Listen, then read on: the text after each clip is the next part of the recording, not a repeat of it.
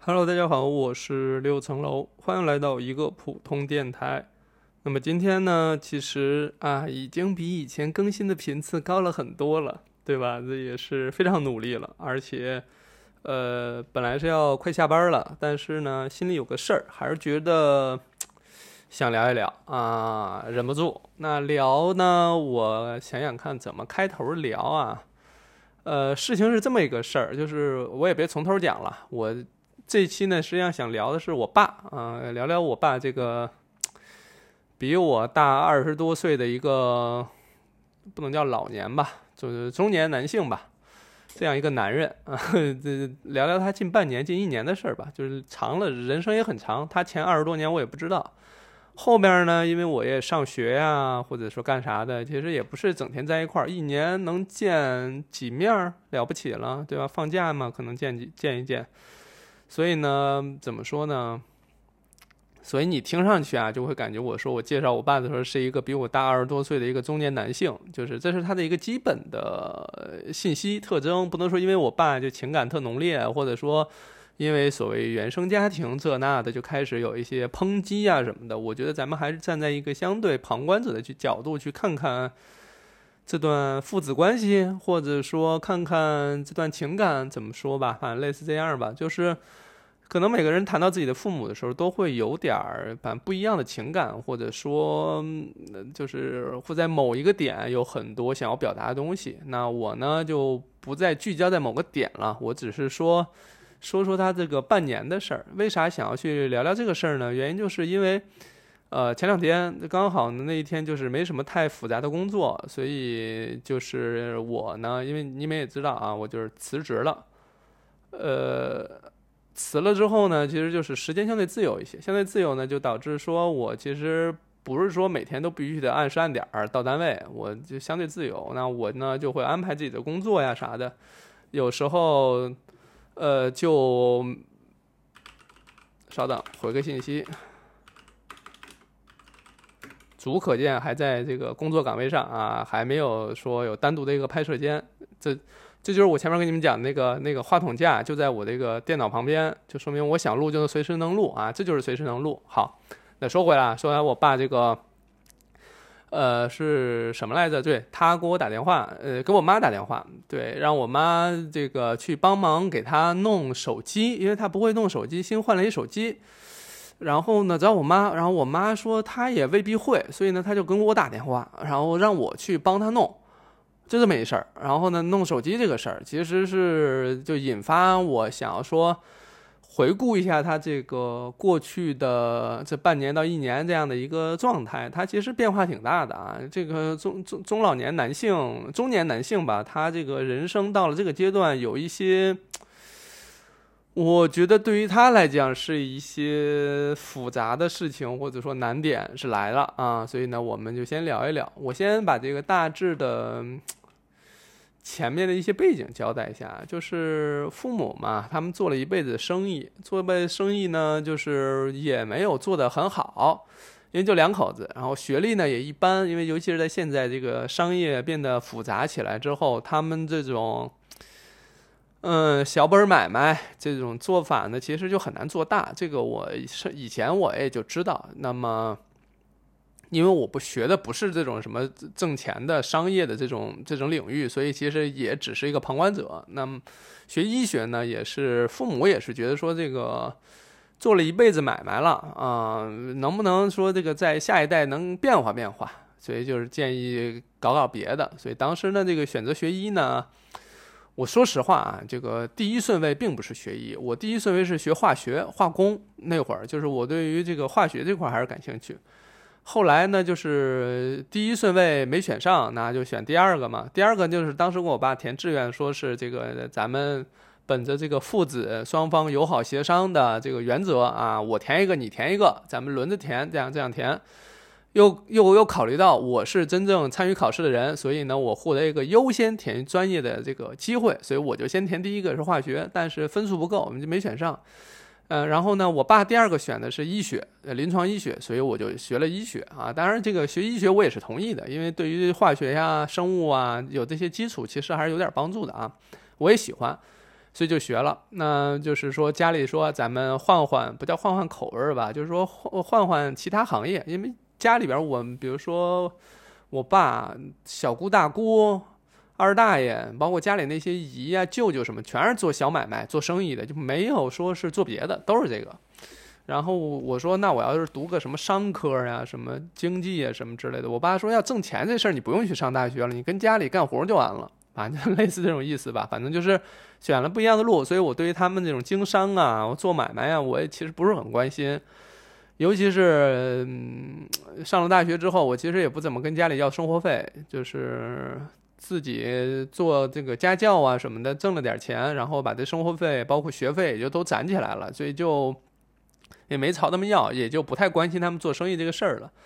好，那就是很长这段时间啊，就是近最后呢，这近一两年，近两三年吧，应该是在疫情前，两口子觉得就是我爸跟我妈呀，还觉得说不行，还有点事儿想干，就是还觉得自己这个年富力强。尤其是现在这个老年人，其实年龄也推迟了嘛，就感觉七八十、七十多，这广场上还跟那儿那个抽那个陀螺呢，还甩鞭子呢。就是你觉得这是老年，反正以前我会觉得六十多岁都已经很老了，但现在他们七十多岁都还这个活灵活现，就会觉得说老年人的这个呃这个边界吧也拓宽了。所以呢，他们两口子也觉得说。哎，这个还可以再干干啊，再干一段时间，就觉得还想再找个买卖干。他们就从事老本行，什么老本行呢？他们是做这个室内装潢，就是其实门窗安装这个预定，就做这个的。那做这些事儿吧，哎，就是怎么说？呃，相当于加盟一个品牌，然后做个店，然后他们是他们的店是在红星美凯龙还是什么？反正不是打广告啊，就是这两口子在我们家乡那块儿，在这大的商场啊租了一店面，然后跟那品牌有一合作，反正就是那就是给厂子里订门，有顾客买门，然后量完定定装，然后那个再安装售后，类似这种事儿吧。然后那是疫情前，嗯，他们两口子说要去做这买卖吧。我们我跟我弟啊，我还有一个亲弟，就觉得说，哎呦，那两口子想做，那咱也支持一把。但俩人就是苦于没钱。他们俩其实也不是完全没钱，他特别想把家乡的房子给卖了，就是，呃，就就就不不想要这房子了，所以那就想把那房子卖了。我说那你别卖了吧，我跟我弟都商量说，你卖了房子，那有时候逢年过节要回家的话，其实就是。那这咱们往哪儿在哪儿聚呢？是吧？你把它卖了，然后想了想说没卖，没卖那就没钱嘛，没钱就说我跟我弟说，那咱们一人掏点钱支持一下这个老两口再创业，对吧？就大概这个意思，然后就给他们给了点钱，哎，其实也不少，说多不多吧，说少也不少，反正就是够他们支撑一个门面啊。那么，当然这这是疫情前了，但是疫情期间大家也就知道了，这什么别说盖房子了，门窗什么的，哎。就受影响啊，受影响，受影响呢就没办法，这事儿就是干了几年就草草收场了，就是钱基本都交了房租了，然后呢给厂家那边订货的垫付的钱什么，反正就是乱七八糟这事儿吧，钱基本上就就那样了。但是老两口的心气儿啊还很足，就是说不行，这钱不能就这么就算了，还想还钱。就是我跟我弟，其实我们俩私下说呀，就是两我我跟我弟，因为这是都都结婚了嘛，所以我们就是都在北京，所以我们四个人有时候吃饭呀什么的就会觉得说。哎呀，他说要，两口两老两口要说还钱这事儿吧，你也咱也不是说必须得还，也不是说那钱离了就不能活了。所以，但是呢，他们特想还，就是父母特想还这个钱，不想亏欠孩子，这个心情也能理解。所以我跟我弟也不是很催他们说要还钱。你说完全不还吧，他们也不接受；你说还吧，也不敢说，因为一说好像催着他要还钱，他们有。担心说孩子是不是真的缺钱啊？不不方便跟这个大人张口啊什么之类，他就有这种事儿。哎，就是没没法说。我跟我弟呢也都不提，但是老两口呢就是心里就压着石头说要还钱啊，就这么个事儿。那还钱的干什么呢？门市嘛，就是搞那小门市也搞不下去，就是反正入不敷出吧。嗯，就也搞搞不了了，就最后交完那个房租到期之后，也就不再续约了啊，就差不多是这样，就这门门市就结束了。好，那两口子就开始慌了，琢磨啥呢？琢磨说是不是找找工作？因为我们家乡河南的嘛，他们就在家乡就琢磨说，哟，那这歇了一段时间了，那干点啥呢？就之前那个完全都收拾完了之后，一下子就没工作了，就没着没落就空了。我跟我弟的意思就是说，甭干了，是吧？歇着就完了。但是呢，也隐隐约约感觉他们一旦闲下来呀，因为我跟我弟我们两家都还没要孩子，就是没想好这个事儿呢，对吧？而且也不是我俩说了算，所以呢，就是，哎呦，隐隐约约觉得他俩人一旦闲下来，那就开始催生了啊，差不多都进入到加加入到催生大军里了。虽然说我以前也老吐槽他们，老怼他们，我说这个妇产科这块儿是你懂还是我懂啊？他们以过来人的身份跟我聊。我说那咱们就碰一碰专业知识方面是吧？但是他们就是对吧，也没法聊，就过去了。但是隐隐约约觉得他们一旦闲下来之后吧，反正可能就全身心就扑在这事儿上了。而我跟我弟呢，又觉得这个事业呀，包括家庭，包括呃生育这个事儿，我们暂时也就不，我不知道我妈听不听啊？应该他们也不听，就是还没考虑这个事儿啊，就怕他们把这个精力往那儿转。所以呢，就是。呃，他们说要再找活儿，就是一方面吧，让他们忙碌起来；另外一方面吧，他们又想还钱。你说你不让他们还吧，他们确实心里压着大石头，他们自己也焦虑。那行，那就那那你们想干就干呗。好，我爸呢就想着说，他以前啊在年轻时候搞过一些那种，我不知道这叫什么生意，反正就是重金属、有色金属这块的一些生意。反正就是他这么多年吧，就经常会说自己的光辉历史，说在年轻的时候。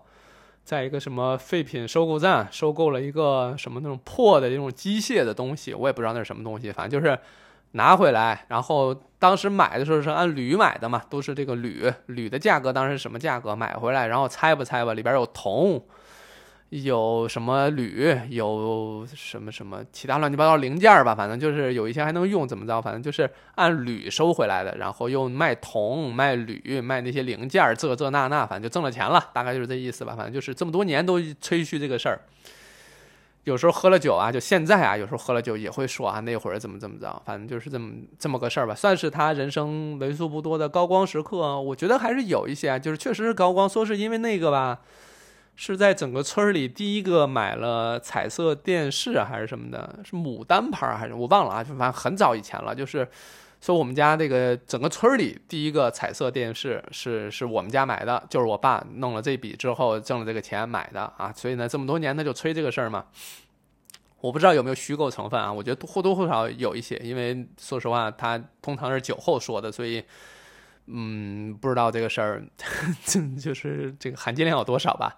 反正就是讲，他就觉得这个事儿给他的巨大的一个正向反馈，他就觉得说，哎，这个事儿可能现在还能做，他就去琢磨啊。那么就花了一段时间，骑个电动车，然后到处溜达，溜达到这儿看看这些什么金属啊这那的，看，看完了之后发现，好像大家对于这些产品啊，尤其是有有色金属啊什么之类，大家都很熟了。网上信息啊什么的，那种一个小时一更新，人家都能看得到，就是。嗯，以前算是可以利用信息不对称啊啥之类的挣点钱，但现在发现这招不好使了。以前觉得这个一招鲜吃遍天，就那种感觉，现在已经不灵了，这招就很痛苦。那一方面是痛苦，一方面想着说还是得找活干呀，不能闲下来呀。然后正好骑那电动车，我记得是应该是春节前后吧，因为疫情嘛也没回去，就他跟我妈，然后呢他就去溜达，完了之后呢骑着电动车，应该是我不知道是因为。怎么着？反正是过那减速带呀，还是怎么着？没扶稳，还是怎么着？反正就是摔倒了，一摔倒受伤了，肩膀啊什么的伤了，伤了呢，是肩膀还是腿？我忘了，反正就是休息了呗，就跟家待着了。待着呢，就是，嗯，怎么说呢？也也不出去，然后疫情嘛，也不能跟这些哥们儿兄弟什么喝酒啊、聊天呀。有时候我觉得吹吹牛啊什么之类，都是有情感 需求的。就大家聚会聊聊天、吃吃饭什么还是有有必要的。对于他们来讲啊，但是呢，一在家一待待个两仨月，我就感觉吧有点抑郁那种状态。我妈也发现了，说我爸整天就是就是变成一垃圾桶了。什么意思呢？就是各种糟糕的情绪，然后情绪也失控、也波动，然后说各种丧气话。我妈说就是丧气，就说我爸觉得人生没价值了，人生就要完蛋了。再也创造不了什么价值了。我以前也跟他这么说过，但他那时候心气儿高啊，就是跟我还这个，我们俩还 battle 一下。但现在呢，一一发现自己那个怎么讲，就是那个赖以生存那个一招鲜发现不灵了，呃，就觉得好像一下就失去了那个救命稻草一样，就觉得哟完蛋了，找不到自己的主心骨了，没有抓手了，所以呢就就开始说，那要不这这个不活了，要自杀了这那的。我妈还在家跟跟他劝，整天这个要劝，要盯着他。我爸呢也是，反正有一段时间是看那些武侠小说什么的，我我觉得就是。像我爸这种受教育水平也不高，然后这种小镇青年吧，我我觉得算是从那个农村走到城市里，然后最后在城市是待下来的。他对于那种武侠呀，对于那种什么一个很厉害的招，然后能够行走江湖，包括江湖义气什么的，就我不知道他特特喜欢这种。我不是很爱看这些，我因为从来也没看过，打小也不看，就是，但他就特喜欢。呃，看这个，然后我妈就觉得他整天躺在沙发上看这些，就觉得这人废了，这是我妈的原话，说这人废了，说不行。然后后来呢，反正中间是托我给他买了一些那些八步高，就是布洛芬八步高，就他肩膀实在疼的抬不起来了，说出门也够呛，吃饭都费劲。完了之后呢，就就就给他买了点那个，然后贴了贴，哎，好多了，对吧？就是先去挂了号，诊断诊断，然后拿一处方给他买了点那个这个这什么。叫膏药吧，但他那也是布洛芬，就止疼的，就是他稍微能活动活动、锻炼锻炼就能好一些。嗯，哎，试了试，觉得嗯好一些。那稍微身体好一些吧，然后也马上就到春，就到应该是春天了吧？就呃，万物复苏。我觉得人的性格呀、情绪啊，其实跟这个季节还是密切相关的。然后他他就觉得好很多。那这时候我妈就说：“哎，那要不考虑出去打工，对吧？出去打工，还是这提了一次想法。然后呢，就是。”就想着说，我跟我弟都在北京工作，然后他就说，那要不去北京看看？我妈就在网上找，我不知道那是什么软件，反正我妈说她有一些，呃，街里街坊的啊，有一些人是在北京工作，说就是在那个软件上找的工作，我觉得可能类似五八同城，或者说什么找工作什么之类的吧那些，然后就找了一个北京的一个小区的保洁，一个月五千块钱。不少吧？对于我爸妈来讲，在在河南这种三四线小城市，一个月五千块钱，他们都不敢想。呃，我给你们举个例子吧，就是到底差差多少？就是我们家那个房子呀，就是一个小房子租出去，一个月的房租是八百，还是一千？我忘了。就是你知道，一个月房租就这点钱，所以他们看到一个月一个月工资五千的时候，对，他就还觉得挺诱人的，他就来了。就是就因为这个事儿就来了嘛，来了呢就。当保洁，后来那个小区呢，他都已经到这儿开始干了，才跟我我跟我弟说，说已经在那儿工作了。哎呀，我跟我弟都觉得说很奇怪，这干嘛呢？非得要去拼这一把？但不行，他们就是要拼。后来我仔细一想，我跟我弟也聊天的，我弟就表示不理解嘛。我就说，但你觉不觉得？就我觉得啊，我就跟我跟我弟说，我说你觉不觉得咱爸那身上那个折腾那个劲儿，就是他那个不服输不服老，就是还有折腾那个劲儿，我觉得这个还是挺可贵的。因为有的人五六十岁、六七十、六十多岁，可能就放弃了，就是人生就这样了，不没有变化了，就这样吧，就歇着了。我说你有没有发现，咱爸身上那个劲儿，就是那个折腾那劲儿还有，他还不服老、不服输，我觉得这个挺可贵的。然后我弟就可能就被这个说服了吧，反正就说那行，好干了一段时间。然后呢，我当时也没仔细想，我其实当时应该查一查那小区到底怎么回事儿。后来一查，那小区啊，具体就不说。那小区巨大，然后呢，招的保洁人又巨少，就是他们说一天到晚就是那垃圾桶围着垃圾桶转，去做保洁非常非常累。然后我爸嘛，他平时那种自由工作者是吧，干活啊什么的也是由着自己的那个来。他呢做这种门窗啊，主要是考计算，就是比如测量啊、计算呀、安装啊，就是其实还是稍微有点技术工种吧，就技术上技术上的一些活儿。嗯，而且这个数学这脑袋也挺灵光，毕毕竟早早年就出来工作了嘛。嗯，就觉得这干这活太吃力了，就完全是体力活，起早贪黑，因为那小区太大，那个垃圾量非常非常多，然后你就完全不得闲。当然，咱不是说干活就要闲啊，但他那个实在是太累了。据我妈说。我爸这个累到实在很痛苦，完了之后都有时候都吃不上饭，很痛苦的时候，甚至那个这跟我妈那儿这个哭鼻子哭诉。我觉得吧，中年男性哭这个事儿很正常，对吧？我有时候我也哭，所以我可能我到中年了，老年我也会哭。我觉得哭非常有必要。然后哭呢，就是跟我妈说，那咋办呢？那要不回来别干了，对吧？一哭，我妈也心软呀。但是我说实话，我爸这个离开家这段时间，我妈过的日子巨好。为啥呢？就是我爸这个这个负能量垃圾桶，这个情绪什么走了之后，远离了我妈之后，我妈就是。自由的安排自己的生活，然后呢，没有压力，也没有负担，自己生活呀，跳广场舞啊，安排吃什么呀，出去遛弯呀，买东西呀什么的，就特好。嗯，我就觉得，对我妈这么多年一直什么情绪啊，什么状态啊，因为我妈之前有抑郁症嘛，也治疗了三四年了，就是好不容易都快停药了，老因为我爸这个事儿就是反复，就终于我爸走了之后呢，我发现就是。我妈那个抑郁症啊，或者说那个焦虑啊什么的，就是除根儿啊，得靠我爸远离。所以我爸远离之后啊，我妈确实好很多。所以呢，我当时也在想说，后来就是我爸就是离开家来工作，来北京工作，我都觉得特好，因为就是远离我妈。就他我爸这个事儿行不行，我其实不是很关心，但我妈这个确实好了很多，我就特开心。嗯，然后我妈说：“那咋办呢？是吧？就是要不就回来啊。”我爸呢就觉得这个折腾劲儿，我要不说呢，他折腾劲儿还有，他折腾的啥呢？他就又去应聘了。就是那儿这个工作结束之后，就立马因为太受不了了嘛，就结束了。结束之后呢，又去应聘保安。嗯，就是这么想的，说去应聘保安。但应聘保安的那个时候吧，就认识了一个我们河南的老乡啊。那个老乡呢，正好是在。做一些工程上的一些什么材料啊，什么之类的，哎，这个又碰到我爸那个他的他的一个舒适区了，就是跟他的以前那工作啊很类似，帮着去可以这个什么检裁一下那些材料啊，或者备一下材料啊什么之类的，我不知道那是干嘛的，有点像是那种写字楼里边要做那些什么水电呀、改水电呀、一些照明啊等等这些，但。他做的是一些基础材料，因为他没有那些证，那些得需要专业人员去做。他不是，他没有，他就跟着师傅干，然后帮人家去做那些材料下料。他都呃，这不能叫行业黑话吧？他专业化叫下料，就是比如一根料，呃，需要六根一米的，但这根料来了呢是七米，他就要裁成六根一米的，然后怎么着？反正就类似这种吧。但他呢，确实一个是脑袋也活泛，另外呢手上呢也巧，再加上呢也很严谨。就是在他自己的专业领域，他非常严谨，就是那个可丁可卯的计算呀，什么都没啥问题，而而且还能帮人节省料。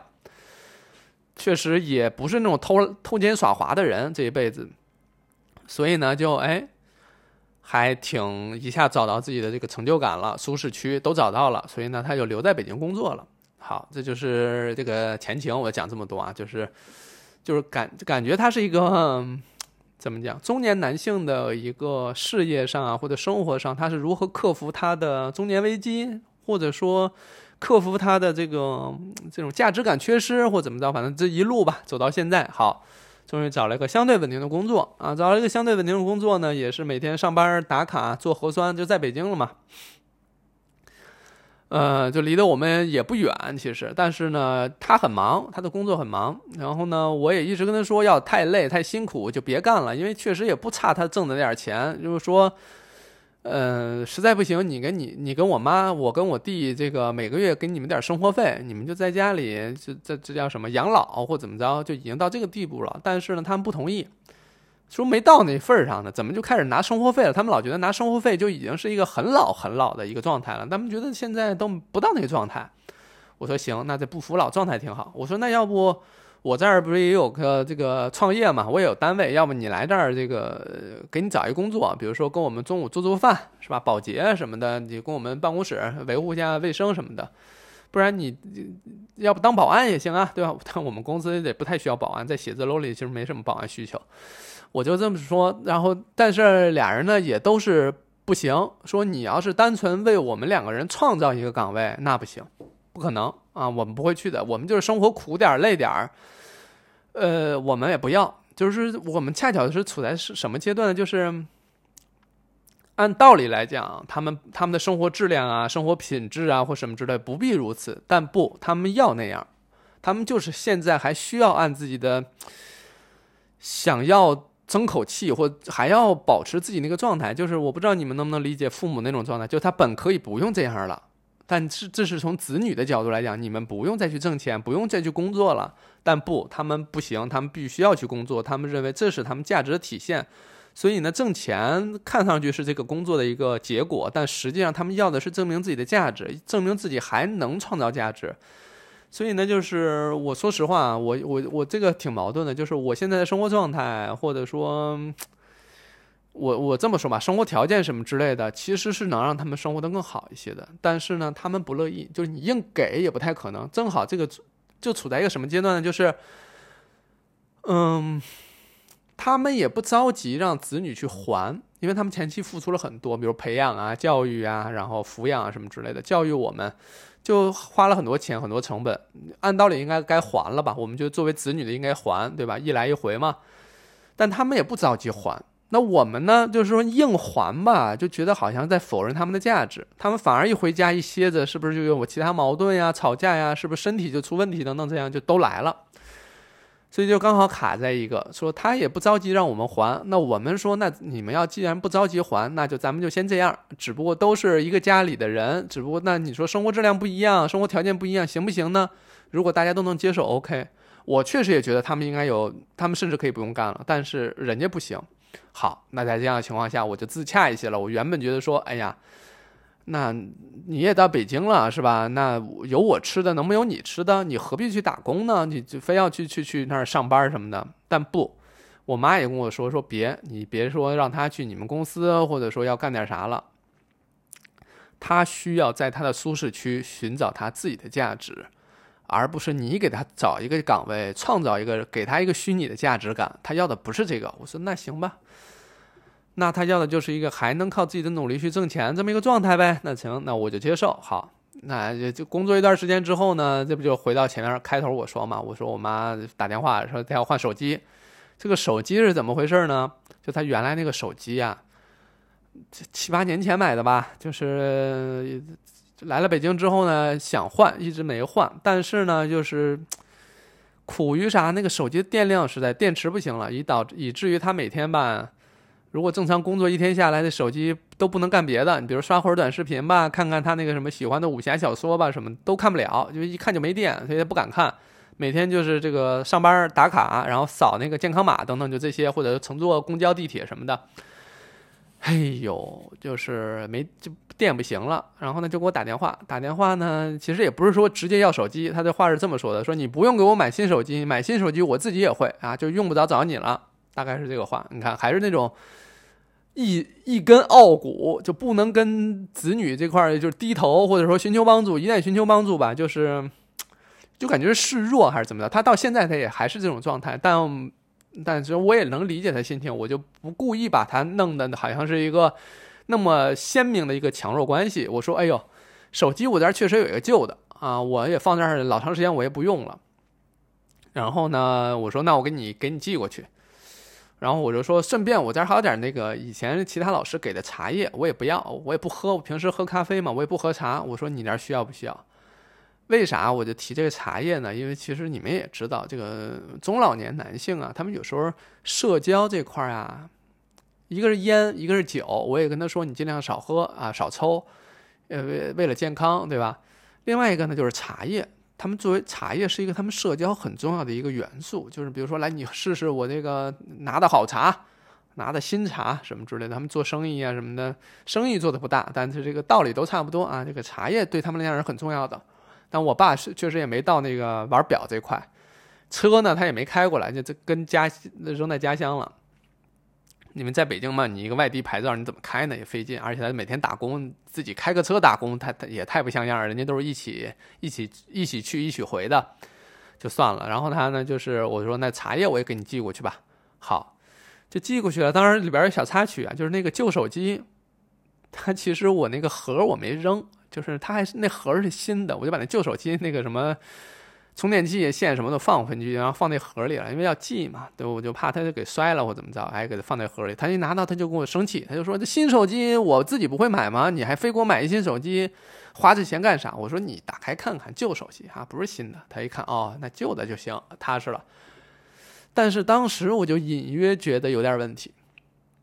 为啥呢？我觉得他未必会换手机，就是这个手机，他之前的手机用了七八年了，再换新的手机，那些软件啥，他未必能捣鼓好。我就跟他说：“我说这个要要是说捣鼓不好，你跟我说，我去帮忙去，我给你弄去。”他说：“没事儿，这有什么的？我们这个一块工作的啊，这有年轻人或什么之类。”我说：“那行吧。”然后就出来后来的事了，就跟我妈打电话，让我妈来，就是 让我妈去帮忙。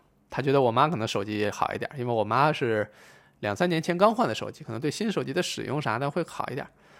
哎。然后找我妈，我妈呢就不太行。哎呦，正好我妈在我弟那儿帮忙，对我妈也过来了。对，我觉得，哎，那可能是因为我弟那儿有需要吧，就是让我弟让我妈来帮忙了。反正正好这段时间在，好让我妈过去。嗯，那我觉得从我爸的内心来讲的话，离他最近的可能还是我妈，所以呢，他也优先不会选想到我，想到我妈了。然后我妈说她也够呛啊，她就给我打电话。那我说那我去吧，正好那天上午也没事儿，我就去找她。哎呦，找他那儿就到他那个工作他们住的地方。那那天他正好他休息休工，哎，叫休息吗？还是怎么着？反正就是整个他们那个工作的地方一共是有二十多个人。然后那天正好有仨人是休息，他是其中一个。嗯，我去到他那儿呢，就是一个院子吧，都是都是住的工人。然后平时呢，因为我看应该都是男性，所以呢，就是整个院子吧，就是。绳上晾的都是衣服，他们换洗的衣服，然后有一些材料，然后呢有几个房间，他们平时住的地方，然后上下铺，然后我爸呢，呃，算是年龄稍微大一点吧，年长一些，然后在那儿呢活也做得还不错，是一个单人的床，然后上铺没人，然后有的呢可能上铺还有人，好，他就在那儿，我我就进去看了一眼嘛，就反正就是一上下铺，你说看着不心疼吗？心疼啊！这我爸这这干一辈子了，上下弄一上下铺，那床上呢扔的烟。茶叶、手机什么的，然后那房间里有一个风扇，就是而且那摆能能摇头那个嘛，来回吹着，屋里能有住的有仨人几个人，反正就是跟宿舍跟大学宿舍特像，但没有宿舍那个条件那么好，因为你你你打工嘛，你能有多好的条件？看着心疼啊，就是他本不用这样的，那没办法，他就要坚持这个。然后呢，就穿着这个一件刚洗好的那个白 T 恤。底下是一条这个卡其色的裤子，就是还挺干净。我想来应该也是很知道我要去嘛，就挺认真的，也是希望是干干净净的嘛。就我觉得我父母这块确实是每次这个来见的见面的时候，都是希望穿的干干净净的，不是什么好衣服什么的嘛，但是至少是干净整洁。这我觉得我爸也是。底下鞋呢是我弟之前买了一双鞋，买小了，然后让我爸穿了。我觉得就是已经很努力了，在。让自己保持干净嘛，但其实，在工地上，有时候他们其实是都是男的嘛，就是他们也不是很在意这个，嗯，然后就说把那手机拿出来了，我说你得看看这到底咋回事儿。合着我一看，哦，原来是那个旧的那个旧的那个，原来用于微信退出了。退出再登录呢，就就就就就登录不上了，因为忘了密码。然后呢，原来那个手机绑，因为原来那个微信绑一手手机号，手机号呢是因为他要来北京了，所以呢就又新办了一个手机号。原来那手机号就不用了，因为原来那手机号就是主要是在家里，呃，那些就是工作的时候就安门窗什么都给人处理完了，最后就是都转交这个交接完之后，他觉得那手机号就不用了。想要来到北京啊，用一个新的手机号。我说那手机号那个你有也行啊，手机号也没了。哎呦，我就觉得哎，哎，就是能理解他那种挥手跟过去告别的心情，但是，嗯，有点过于潇洒了。因为很多手机过去那手机号绑定的微信呀、银行卡呀啥的，都是以以前那手机号，他就弄不好。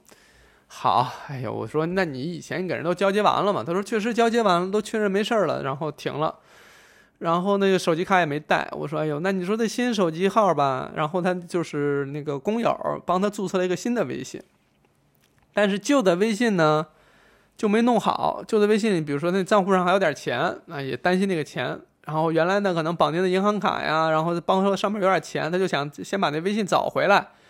把那些都处理完，然后再再用新的微信号还是怎么着，反正就这么想的吧。哎呦，那手机就不会弄了。然后我就看啊，怎么着就反正就是进入死胡同了，就是因为原来那手机不在，因为好多比如说你解绑啊，再重新绑定啊，或怎么着都需要一个那个旧的手机号取二维码啊，不是取二维码，这个收那个验证码，但就是怎么也没有了，收不到，麻烦。我这这要提醒大家，如果说你们要停用一个手机号的话，你们一定要小心，跟这个手机号绑定的什么社交账号啊、银行卡呀。包括很多业务，你你一定要都想清楚了，你再停，你别一下停了之后，后期挺麻烦的。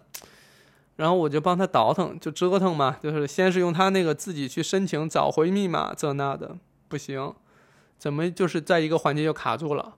然后我就只能说用我的微信再去帮他申请，然后关系是子女什么之类的，就是在找这个东西。嗯，我也没有说故意把这个事儿弄得很复杂，让他慌张。就但是呢，那天也是热，他在我旁边坐着呀，就满头大汗。你就觉得他也很焦急，他也觉得说，这眼瞅着这么长时间过去了，然后呢耽误时间，他也觉得耽误我工作的时间。但其实那天确实没有火，你就看他很紧张，也很焦虑。然后呢就在旁边抽烟。我说哟，那抽烟你就稍微离我远点，因为我这一身烟味儿。我我们单位这个女同事都很多，包括这个。我平时要跟大家开会什么的，一身烟味其实是很冒犯大家的，所以呢，我就说你，那你到这个旁边瞅，你别给我弄一身烟味儿，我这弄得下午上班也够呛。他说行，然后过了一会儿呢，就问我说热不热？呃，要不要那个给你拿个风扇什么的吹着点儿？嗯，他的地方确实没有空调哈，这我还是说了，就是条件确实不如大学宿舍。我说还行。因为在院子里坐着嘛，就还行。那捣鼓那，但是捣鼓那个确实也挺费劲，我确实也出汗，有点有点难。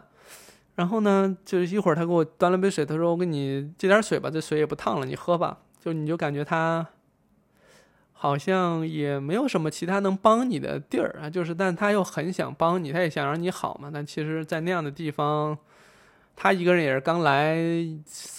一段时间，时间也不长吧，反正就是你也知道，他其实能调用的资源什么的也很少，也没什么东西，他能咋帮你呢？我说也不用，那但是我就低头去弄他，过他就在旁边忙忙叨叨的，我也不知道干什么。过了一会儿呢，我说，哎，这个呃快好了，需要你这个新的账号，需要你这真人那个就是验证，就是得拿摄像头对着脸，然后得眨眨眼呀，张张嘴，摇摇头，就那个大家都可能都做过。包括绑定他那个健康宝，什么这重新绑定嘛？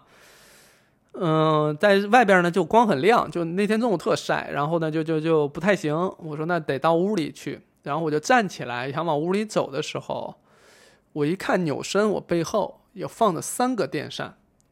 屋里他自己那屋里那电扇，我就在他那屋的门口坐着，他自己那屋里那电扇呢，他他把那头掰过来冲着我这边吹。我当时我在那坐的时候，确实也感感觉到风扇了啊！我我知道有风扇吹我，但是呢，我确实没看到三个风扇。然后我就看他忙忙叨叨干嘛呢？原来是在忙忙叨叨把那其他那几个工友、其他屋里那风扇啊，因为工友都不在嘛，把那风扇都拿过来，都冲着我吹。哎呦，就那一刻让我觉得就就是我不知道，我前面那些说话看着就是很轻佻啊，很很不以为然。嗯，或者说不当回事儿那种感觉，我不知道这词用的对不对，就就不太当回事儿。但其实，在那一刻，我会觉得说，哎呦，嗯，作为父亲来讲啊，他也是到一个人生地不熟的地儿，然后来工作。呃，在这个地方呢，他用他竭尽所能，他所有可以调用的资源或者说方法来让孩子能舒服点。那三个风扇都吹着我，有高有低，然后有不同的颜色。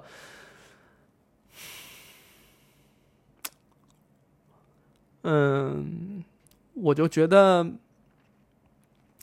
嗯，就是你很难去评价一个人。就他在那一刻，他还是拼尽全力想让你好，想要为你好的时候，你就会觉得说，你之前很多对他的一些怎么讲？你觉得他做的不好、不对、不行，或者等等这些地方的时候，你就会觉得说。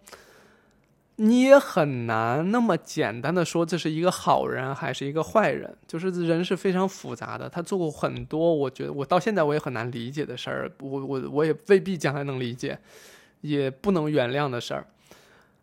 嗯，但是你很难，你你你很复杂，在那一刻他就觉得他能所有他能为你的好就是这个了。把所有的风扇都吹冲着你吹，希望你凉快一点儿。然后呢，我因为在院子里有蚊子嘛，蚊子包什么的，他也给你拿花露水了，这那的。然后我就跟他说：“哎，我没说，就是那会儿有感动吧，有很复杂的情感在心里，但是。”而且我我我说实话，就是恰恰是那个画面或那个复杂感受，让我来做这期播客，否否则我都不做这个播客的。我觉得这有什么可说的？家里这点呃，这这个这个不咸不淡的事儿，不大不小的事儿，这有什么可能念叨的？嗯，但就是那个画面吧，然后就触动我。然后呢，就我就说，那你来对着镜头，嗯，把这个验证做一下。他就眨眨眼啊，张张嘴什么的。张嘴的时候，我发现，因为我觉得我来这就想着赶快帮他解决这手机的事儿，我也没好好看他。因为其实你仔细一看他，你会发现之前在家里还焗油，头发都他都头发全白了，但也不是说劳累啊，或或者说老了，他三十多岁他就全白了。那我不知道少不叫少白头吧，反正我现在跟他那时候差不多，就是三十多岁的时候就开始这两边就开始出现白头发了。但实际上看的时候还好，但实际上你仔细看就白头发就很多了。他呢，就就是实际上已经全白了，但是他就焗油嘛，焗呢，就你明显感觉到他就是上一次焗完之后就已经很长时间不焗了，就已经花了嘛。然后我就，然后我就看他那张嘴的时候，我说：“哎，你的牙咋弄？咋办？咋咋这样了？”他说：“啊，之前不是牙坏了嘛，就是补了个牙，但是呢，就在后后来来这儿工作的时候，那个补的那个牙，因为你时间也长了，他可能十几二十多年前补的了。”唉。补的那块也掉了，我就说，我跟他开玩笑说，我说你这口牙我评估一下，要治疗的话，花个五万六万可下不来啊。我说我回头给你想想辙。他说，哎呦别，你要那么贵你就别给我整了，这我反正能吃能喝也不影响我，这好看就算了，这这这把岁数了，这好看有啥用啊？我说确实，这五六万要给你弄这个牙，我得考虑考虑。那开玩笑嘛，因为你真说你要跟他弄，他就又慌张了，因为他。不知道，在这个年龄的人是很脆弱的。他一方面吧，他确实有时候是需要子女的帮忙；一方面是不能说，一说感觉自己的自尊也好啊，或者说那种啊要强的那个性格就被打击掉，打击到了，就是就还得好好的呵护他。但那牙那事儿我看到了，他还是需要去治疗的。回头也会跟我身边那个口腔科的医生啊聊一聊。嗯，反正就觉得一下子，我我我，咱们不落于俗套啊，就说一下子两两鬓斑白呀，就老了什么之类的，这个我就不说了，因为说实话是，我也是学医的，我当然知道人的衰老的这个进展啊，就是因为好长时间不见，所以你觉得突然老了，但它是一点一点慢慢老的，包括这个头发呀，我也我之前我也知道它白，牙我之之前我也知道它不好，但不知道它那个掉了那块之后显得那么明显。我就说，那回头我再想想吧，对吧？这这也是得花钱，你在这忙工作吧，因为老得去看牙，其实也耽误你工作。他说行。然后呢，就是后来吧，后来终于是把那个旧的微信这个找回来了。找回来呢，我说你这不是说上面有钱吗？这多少钱呀？我一看，嘿。四百九十五，这四百九十三块五还是什么的，就是不行，他就要把这钱找回来，这钱不能丢了。说是他这周的生活费，我说我可以给你，但是你说这个说这个话吧，他又说我不要，我要你的钱干啥呀？就类似这种，还是这种，就是他他他不管你是你一个月工资多少钱或怎么着，嗯，他是觉他就觉得没到要孩子钱的时候，他就一分他也不要，不张嘴，就这么个人。而且，要不然两口子过过到一块儿呢？我妈也是这样，就是你给不要，就是不要，非到那种什么时候不行不可。但你说吧，他们创业也给钱了，对吧？那这是两码事。因为创业的时候，他们觉得能还上，他们觉得能挣钱。但你说疫情前，他们哪能料到这些事儿啊？嗯，没料到。反正现在呢，就是不要钱。他说那是我的生活费。然后我就说，那行，那我先帮你把这个钱先转给我妈。因为他那新的那个微信号啊不大行，新的微信号银行卡绑定不了。为啥呢？就卡在了原来那个银行卡绑定的是之前那手机号，得到这个柜台去重新换新的绑定新的手机号，得换账号啊，换手机号嘛。我先给我妈了，我说那等会儿吧，那咱们先去银行。然后我们就打车去了附近的银行，把那手手机号换了之后，呃，绑定完之后，确实这个新的微信啊，它能收这个钱了，立马就跟我妈打电话说让我妈把那钱转回来，说要请我中午吃饭 拿那个钱。我说那也不用是吧？咱也不又不吃什么多复杂的，因为吃完饭我要回去上班。我就说那咱就近吃吧。那天中午吃的什么？凉皮儿、肉夹馍。对，一方面我确实我打小我也爱吃这个，就是我对于这种饮食的那个什么高规格、山珍海味、什么饕餮盛宴，我对这个确实没那么感兴趣。我这么多年都特爱吃那种街边的这种，小时候就吃凉皮儿。嗯，因为小时候我们家住在一大排档边上，就那个夜市边上。那夜市吧，就是小馄饨呀、鸡蛋饼啊、凉皮儿呀、烤串、炸串啊，就是打小都是这些。哎，我现在也我也我也爱吃这些，所以呢，就是吃了一这个，我们俩都觉得还不错，就是符合我们的饮食习惯。吃的过程当中，我就跟他说：“我说都在北京，你要说你要在河南吧，离得远，你的社会关系都在河南。”然后你出点什么事儿吧，你在江当地找你那些社会关系、朋友啊、亲戚啊都能帮上忙。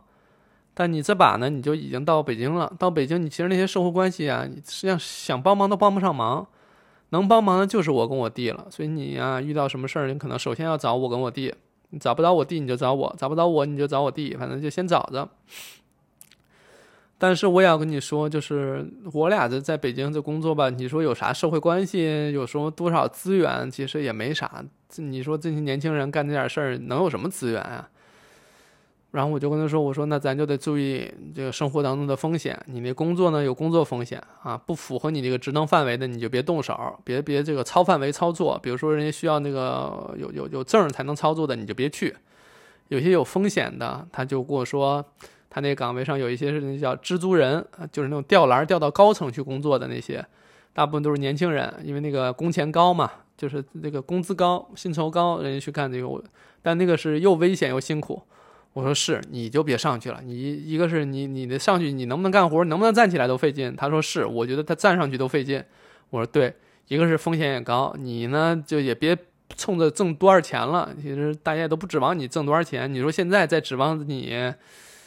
这个给我养活我们那是不需要了，对吧？只不过是你们现在是不不想让我们给你们生活费，所以你们想干，那就挣一个你们自己的生活费，吃饭的，对吧？平时生活用的就行。你们也别那啥，别太上赶的去做那种拼命去咋的，挣挣多少钱是吧？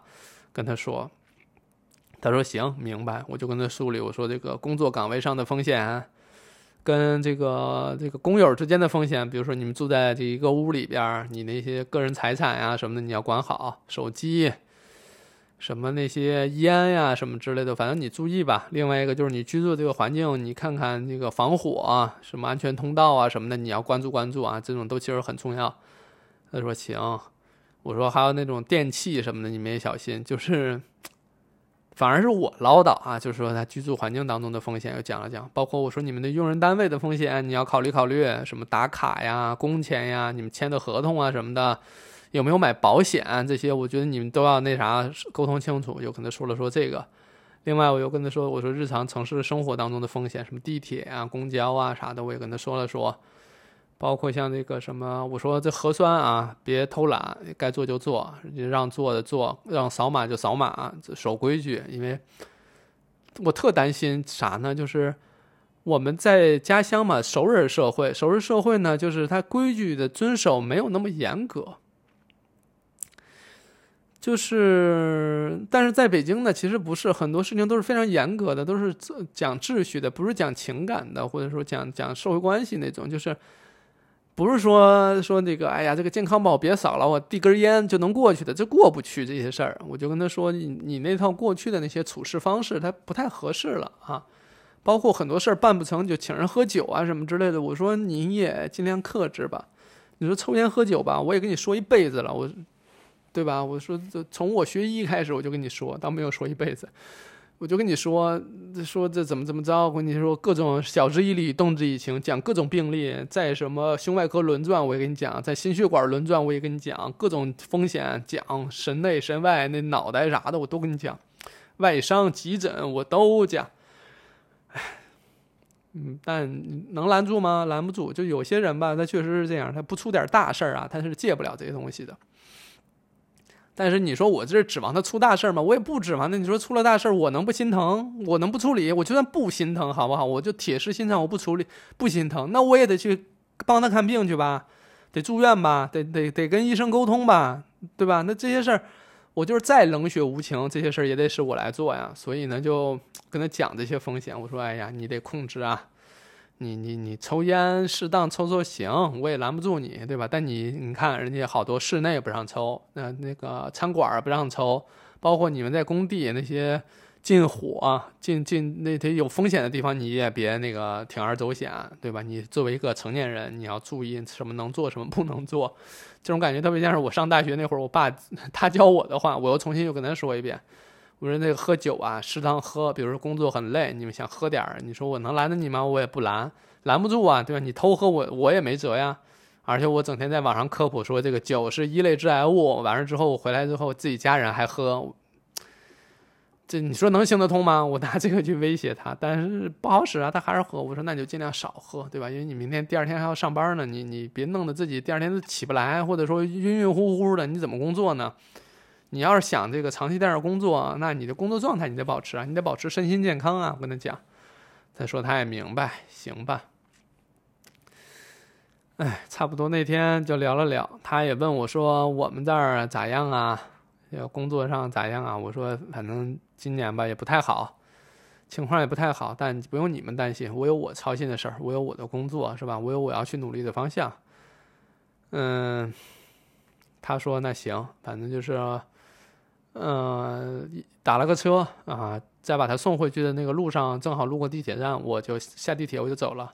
从下车下来呢，他也跟我说，他照顾好自己，注意安全什么之类，就是还是那种，哎，就我下车那一瞬间，他说那几句话吧，我又觉得说，这特别像是还是那种我去上大学啊，或者说我远离家乡，他送我走的的那种叮嘱的感觉，但其实。就是你，你知道一个很复杂的场景，就是明明他才是刚刚来到这个城市没多长时间，刚刚开始一个新的工作，他是更需要去叮嘱、去照顾、照看的这么一个人，他反过来他还是去叮嘱你，就是这种状态，情感上有点复杂吧。所以就是我把我看到这个记录下来的，这个讲出来，我记录一下吧。就将来他也许他能听到，也许他也不听，但是呢。嗯，我也想说吧，就是就是哪怕就是他自己，我过去我确实说过很多难听的话。我说实话，我我以前挺冷血的一个人，讲过他很多，说他一无是处啊，或者说他再也创造不了什么价值啊，就说过很多难听的话。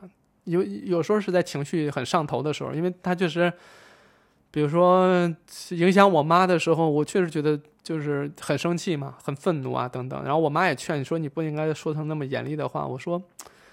怎么说呢？对我爸来讲吧，你理性来说他是毁誉参半，但是我觉得有些话、有些事儿他确实做的非常没道理，我就非常生气。但将来也许他在听到的时候，我也不是完全觉得他那么糟糕吧。嗯，一方面是从理性的角度讲，他身上那个不服老、不服输、那个折腾的那种生命力旺盛的，想要去证明一些东西那个劲头。怎么讲支撑着他？我觉得那个是很重要，就是心里顶着那口气是很重要的。就是你会觉得他那个内心那个力量是支撑着他整个外表、整个他那个状态的。如果说内心那个东西也没有了，或者说你给他浇灭之后，你会觉得那个人瞬间可能会老得更快。嗯，我觉得那个支撑他那个东西是我们需要去呵护的、去照看的，那是一点。第二点就是，嗯。我觉得就是转身那三个风扇，那三个风扇让我觉得这个人可能不应该，也没有必要那么轻易的去下结论，去评价他这一生，评价他这个人。复杂的，他是复杂的，我的情感也是复杂的。我以后也尽量避免去以一件事儿或怎么着去评去去去评价他整个人生，他整个人的状态或怎么着。我觉得他可能自己也在变化，或者说他自己也有可能有有新的理解、新的想法等等诸如此类的吧。就是我谈不上这是一场这个父子之间的和解呀，也没什么。太大的矛盾，那这一辈子都走过来到现在了，而且我也没有说就苦大仇深呀、恨呀什么的。包括我现在走到今天，你说有没有他当初选择让我学医那个、那个、那一个选择，那一瞬间所决定的？如果当初学的不是医呢，那就不是现在的我了呀。那我肯定是另外一个平行时空的我了。没有六层楼，不可能有什么六层楼啊，对吧？你现在认识的我在另外一个时空当中完全就是消失的，没有啊，对吧？就是。很多很多，怎么讲？我现在可能有点理理解那个什么阿德尔什么之类，就是那个那个被讨厌的勇气那个里边讲的那个东西，就是你是如何拿你过去那些经历、那些事情来解释你当下的行为的？你恨他，所以你把过去那些糟糕的事情都拿出来，然后来佐证你恨他这个情感。对吧？但你说你喜欢他，你也可以拿过去那种他美好的好的一面来佐证你现在对他的喜欢，那个情感是真实的。但越来越觉得说过去那些东西、经历的东西，你是如何解读？你是如如何运用过去那些经历、经验或事情来解读你当下的一些情感？我觉得这个是可有自己的主动性的，你可以自己去选择的一件事了。所以我觉得，嗯。没有结论，或至少这件事上，在父子这个关系上，或者跟家人的关系上，不必太早有这样的一个结论吧。谈不上和解，谈的最多的可能也只是说，我们该去如何面对一段关系，如何去评价自己对这段情感的一个理解，或者说既往的评价吧。他也许有新的角度。好吧，我又吭哧吭哧讲了一个来小时，正好也下班回家。我看看这个能录完直接发嘛？反正直接发也影响不大。中间有什么影？我想想看，差不多吧，差不多就这个意思吧。行吧，我不知道他有没有机会听到，没准儿，没准儿我会忍不住发给他，没准儿我弟会听，回来转述给他，谁知道呢？反正顺其自然吧。咱们这个电台也是一个自然流淌嘛。好吧，就这样，感谢大家的收听，我下班回家了，拜拜，拜拜。